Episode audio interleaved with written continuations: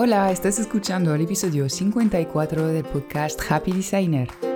Soy Noé, diseñadora gráfica y la fundadora de Lunes School, mi escuela para diseñadores freelance donde aprendemos todo lo que no nos enseñaron en las formaciones de diseño. He creado este podcast para compartir el backstage de mi estudio de branding Lunes Design, cómo me organizo y qué hago para que este negocio me aporte la libertad financiera y creativa que deseaba sin que esto signifique trabajar más horas.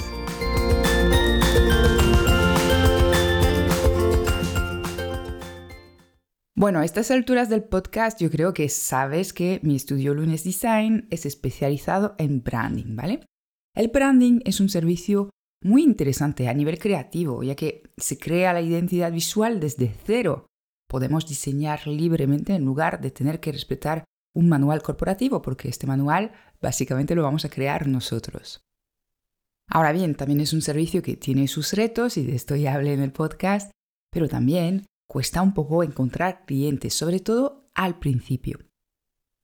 Lo que he descubierto es que ayuda mucho tener un buen portfolio con proyectos de branding coherentes entre sí, es decir, para el mismo tipo de cliente y con un estilo algo parecido, y también que sean coherentes con tu marca y tus valores. Una vez tienes esto y lo completas con una buena estrategia de marketing, los clientes alineados contigo empiezan a llegar de forma mucho más estable. Y de verdad que yo noté muchísimo la diferencia entre tener este portfolio con proyectos ah, alineados conmigo, con mi estilo, con mi marca, que antes. Llega todo mucho más fácilmente. Pero claro, en esto es como la historia de la gallina y del huevo, ¿no? ¿Cómo tenemos un buen portfolio que nos ayude a conseguir clientes si, para empezar, no tenemos clientes de branding? Pues traigo la solución y es diseñar un proyecto ficticio. Es una estrategia de la cual ya hablé en Lunes School, de hecho hace unos meses organicé un reto grupal para hacerlo todos juntos. Y es que es tan buena solución y ha dado muchos resultados positivos a los que se han unido al reto que hoy quiero repasar contigo los pasos para diseñar este proyecto ficticio de branding que va en línea con tu estilo y tu criterio para que lo puedas añadir a tu portfolio y así empezar a conseguir clientes ideales. Pues vamos allá. El primer paso va a ser elegir el tipo de proyecto que vas a diseñar. Yo te recomiendo que sea un cliente súper ideal. Y apuestos a inventárselo, pues mejor que sea ideal, ¿verdad? Y que esté totalmente alineado con el tipo de proyectos que deseas hacer más adelante. Por ejemplo, si te gustaría especializarte en packaging o si quieres trabajar con marcas que venden productos físicos, pues está perfecto, no importa que ahora mismo no sean los clientes con los que sueles trabajar. Solo tienes que elegir este tipo de cliente para tu proyecto ficticio y así mientras te diviertes y experimentas también estarás creando algo que te ayude a atraer este tipo de cliente soñado. Se trata de montarte un mini briefing que incluya como mínimo el nombre y el tagline de la marca y si te apetece pues toda la información sobre este cliente, su público objetivo, su filosofía, sus valores, etcétera, etcétera. Aprovecho para decirte que en la web de Lunes School he dejado toda esta información por escrito y además unos briefings descargables para poder inspirarte. Los encontrarás en el apartado de guías para diseñadores freelance en la guía sobre los proyectos ficticios. Una vez tengas tu briefing ficticio medio montado, el segundo paso consiste en empaparse de esta información y empezar a investigar sobre el sector de este cliente. Por ejemplo, si has elegido hacer el branding de una marca de cosmética vegana, sería interesante que investigues las marcas de este sector cómo son, cómo se presentan y lo que valoran los compradores de este tipo de productos.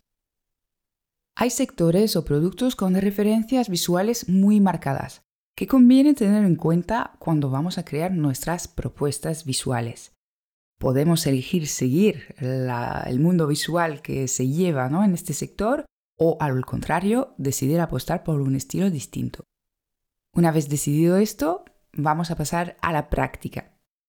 Antes de empezar a diseñar la identidad visual, me gusta crear un mood board. Lo hago para empezar a decidir los colores y estilo que voy a seguir, para luego poder trabajar súper enfocada. Te diré que cuando trabajo para clientes, el mood board tiene un papel distinto en realidad. Es más estratégico y mm, va de comunicar al cliente la idea que tenemos en mente. Pero en el caso de un proyecto ficticio, pues es un trabajo más bien estético. A mí me gusta mucho hacer el mood board con InDesign. Sigo una estructura muy sencilla y la idea es que voy arrastrando las fotos directamente en recuadros que tengo predefinidos. Una vez tienes tu mood board, el cuarto paso es diseñar. Ahora sí, y empezaremos con el logotipo. Decide si vas a diseñar un logotipo solo o un logotipo y sus variantes, como por ejemplo una marca secundaria más compacta, con iniciales, con el tagline, o una versión horizontal o vertical del logo, con tagline, sin tagline. Puede haber muchas versiones, puede tener tu logotipo un isotipo, es decir, un icono o una ilustración, o nada, que sea solo tipográfico. Para empezar a diseñar el logo yo suelo buscar primero la tipografía y luego voy haciendo mis pruebas a partir de ello. Hay otros diseñadores que empiezan con bocetos en papel o que diseñan primero el isotipo. Aquí tú decides, eres libre de hacerlo como quieras, además te recuerdo que aquí no hay cliente para exigirte nada. Yo te recomiendo simplemente acordarte de que quieres conseguir con este proyecto clientes ideales. Haz que este proyecto, haz que este logotipo refleje lo que quieres mostrarles. Una vez tengas el logotipo, es hora de completarlo con el resto de la identidad visual. A ver, te seré sincera, mm, a veces trabajo las dos cosas a la par, ¿vale? Pero en este punto es cuestión de a lo mejor ordenar y pulir estos recursos complementarios. Puedes apostar por una identidad visual completa o una versión mini. Una versión mini sería pues con la paleta de colores, la selección de tipografías y el logo, obviamente.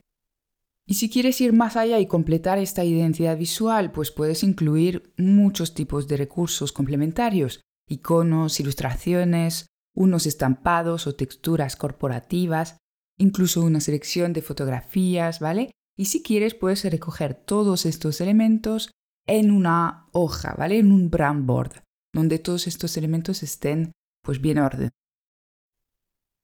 En este punto a mí me va bien diseñar algunas aplicaciones de marca como tarjetas de visitas o un post de Instagram para poder crear estos elementos, mm, las ilustraciones, las texturas y la selección de tipografía y ver a la vez cómo funcionan, a la vez que los selecciono. Porque, por ejemplo, te puede pasar que los colores de la paleta quedan súper guay en círculos pequeños, pero a la hora de combinarlos en un diseño, en grandes superficies de color, pues no funcionen tan bien. Por eso prefiero empezar diseñando cosas concretas y luego ordenar estos recursos en mi brand board. Bueno, en este punto deberías tener entre manos un diseño muy chulo, de lo mejorcito de lo que eres capaz de diseñar. Pues vamos a tratar de que este diseño luzca al máximo, creando unas imágenes para tu portfolio y las redes sociales, y para ello vamos a hacer unos mockups. Este es un paso súper importante porque nosotros como diseñadores mm, podemos imaginar fácilmente cómo quedaría un logo, una tipografía en el mundo real, ¿no? En sus packagings, en unas aplicaciones de marca. Pero para tu posible cliente que no es experto ni en diseño ni en branding, pues puede que le cueste un poco hacerse la idea simplemente viendo pues el brand board. Te invito a buscar los mejores mockups, los que realmente están en línea con el estilo de diseño que acabas de crear y con los cuales tu cliente ideal se pueda identificar. Y sí, oye, a veces estos mockups son de pago, pero vale la pena invertir en ello para que mm, rentabilices este esfuerzo que has hecho de diseñar todo un proyecto ficticio. Y si no encuentras el mockup ideal, siempre lo puedes diseñar partiendo de una fotografía que sí encaje con el estilo.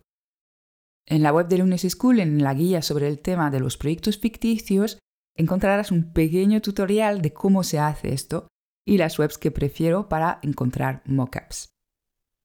Y bueno, con esto ya lo tenemos, un proyecto ideal listo para compartir en redes sociales y en todos los sitios donde pienses que va a estar andando tu cliente ideal.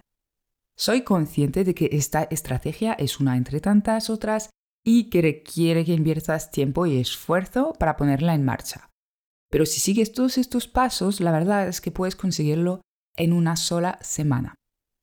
Es algo que yo probé el año pasado, inicialmente era para divertirme, desahogarme de unos proyectos un poco pesados y me puse a crear libremente una marca ficticia de una marca de matcha. Imagínate mi sorpresa cuando, mm, después de publicarlo en Instagram, además con solo un par de publicaciones, contactaron conmigo varias empresas y acabé consiguiendo con esta estrategia tres nuevos clientes en mi estudio Lunes Design. Y yo, mira, solo lo hacía de nuevo para divertirme y mm, disfrutar creando. Así que si te animas a probar esta estrategia, acuérdate de consultar la guía en mi web porque en ella te comparto unos trucos más a tener en cuenta antes de publicar tu proyecto ficticio en redes para poder sacarle el máximo partido. Por último, te chivo que muy pronto volveré a hacer un reto grupal para diseñar un proyecto ficticio. Me gustó muchísimo hacerlo así en grupo, de hecho se creó una bonita comunidad de 300 diseñadores a raíz de este reto, así que si me dejas tu email desde la web de Lunis School, te lo contaré y te avisaré en primicia.